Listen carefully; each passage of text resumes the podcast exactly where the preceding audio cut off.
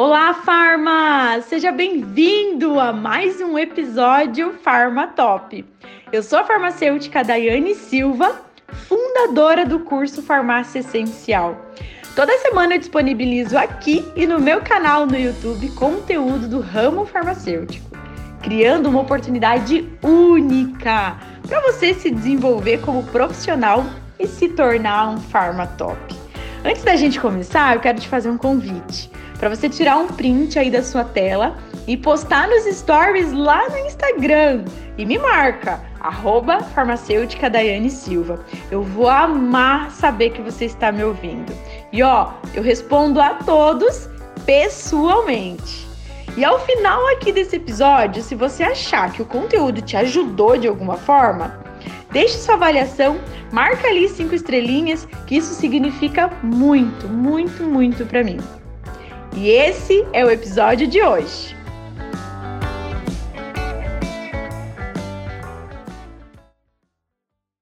Novo quadro aqui nesse canal, minha gente, na ponta da língua.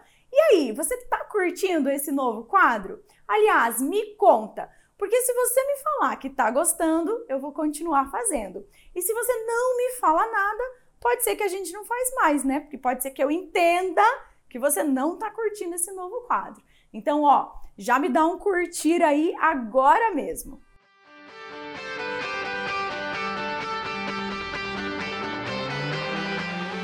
Então vamos lá. Hoje no Na Ponta da Língua eu vou falar sobre o medicamento que rufem os tambores. Vou falar sobre codeína. A codeína é um analgésico que age diretamente no sistema nervoso central. E ela faz parte aí do grupo dos opioides. Mas Dai, o que, que é opioides? Opioides são medicamentos, são derivados da papoula, que é uma flor que de lá é utilizada para fazer o ópio, para fazer heroína e também a morfina. E nós encontramos duas formas farmacêuticas de codeína no mercado: o xarope e o comprimido. E ainda aqui no comprimido, além de ele ser utilizado separadamente, também é utilizado com anti-inflamatório ou com analgésico. A gente já vai falar mais sobre isso. E olha só que interessante, tem um estudo aqui que analisou a dose analgésica efetiva da codeína e do tramadol em pacientes com câncer. Nesse estudo foi aí incluídos pacientes com câncer de mama, câncer de próstata, de pulmão e câncer gástrico. Então, 42 pacientes receberam codeína e 40 pacientes receberam tramadol. Quanto à intensidade da dor, 86% do paciente tinha dor moderada e 14% apresentava uma dor severa. E o que, que esse estudo nos mostra então? Que pacientes que utilizaram codeína, 57% desses pacientes obtiveram aí uma melhora na dor é, com uma dose inicial de 180 miligramas de codeína. 10% teve melhora com a dose de 360 miligramas e 33% desses pacientes que receberam a dose de codeína não obtiveram melhora na dor. E ainda, o presente estudo também nos mostrou que, apesar de ter um aumento do sintoma de constipação, pacientes que utilizaram aí codeína teve uma melhora nos sintomas de náuseas e também de vômito, né, em comparação aí com o tramadol. Então eu disse para você que ele pode ser utilizado separadamente, né, só o codeína, ou aí com um anti-inflamatório ou com um analgésico. Um exemplo aqui de codeína, esse é, esse é o nome comercial, tá? Você vai encontrar ele de 30 miligramas e de 60 miligramas, só vem codeína. A outra opção é o Codatem, com o nome comercial de Codatem. Aqui ele vem 50 miligramas de codeína e 50 miligramas de diclofenaco. Um outro exemplo aqui de associação é codeína mais um analgésico, que é o Codex, que vem codeína mais paracetamol. Muita atenção aqui, gente, porque existe duas apresentações de Codex, tá?